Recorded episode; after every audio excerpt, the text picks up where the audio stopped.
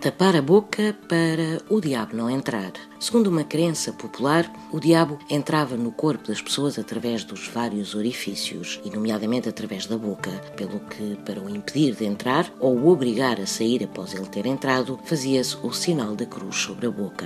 O gesto tornou-se obrigatório após o bocejo, pois que se acredita que a distração provocada pelo bocejar era aproveitada pelo demónio para entrar no corpo, e daí ainda hoje algumas pessoas continuarem a fazer o sinal da cruz após um bocejo. E para além da boa educação, que manda que se tape a boca ao bocejar, também se acredita que bocejar pode fazer com que a alma se escape pela boca, pelo que se deve sempre tapar a boca ao bocejar. Se bocejar, tapa a boca ou faça o sinal da cruz sobre a boca, porque não há duas sem três.